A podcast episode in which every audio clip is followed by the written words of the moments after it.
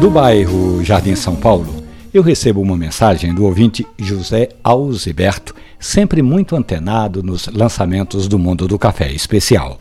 O advogado contou que tem comprado bons cafés, usado o coador para sentir as notas de destaque que o método de preparo consegue extrair, mas que também está em busca de alternativas e uma delas é a cafeteira chamada de Aeropress. Essa cafeteira, inventada pelo engenheiro americano Alan Adler, é uma espécie de pistão que extrai café na pressão. Por isso mesmo, Alziberto, você vai ter um café mais limpo, ou seja, sem resíduos de pó e realçando, sobretudo, a doçura do grão. E aí é sempre importante lembrar que esse método vale a pena ter em casa. Agora, gostaria também de fazer duas recomendações ao nosso ouvinte José Alziberto.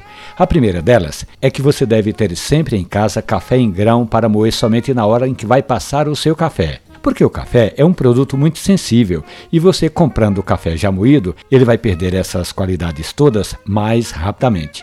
E a segunda é que investindo em boas cafeteiras, em bons métodos de preparo de café, vale a pena investir também em grãos de qualidade e um moedor. E, e você sabe, não é? A cidade do Recife está cheia de cafeterias que vendem bons cafés. Essa e outras histórias do mundo maravilhoso do café estão ali na página da radiojornal.com.br ou no seu agregador de preferência de podcast. Café e conversa. Um abraço, bom café.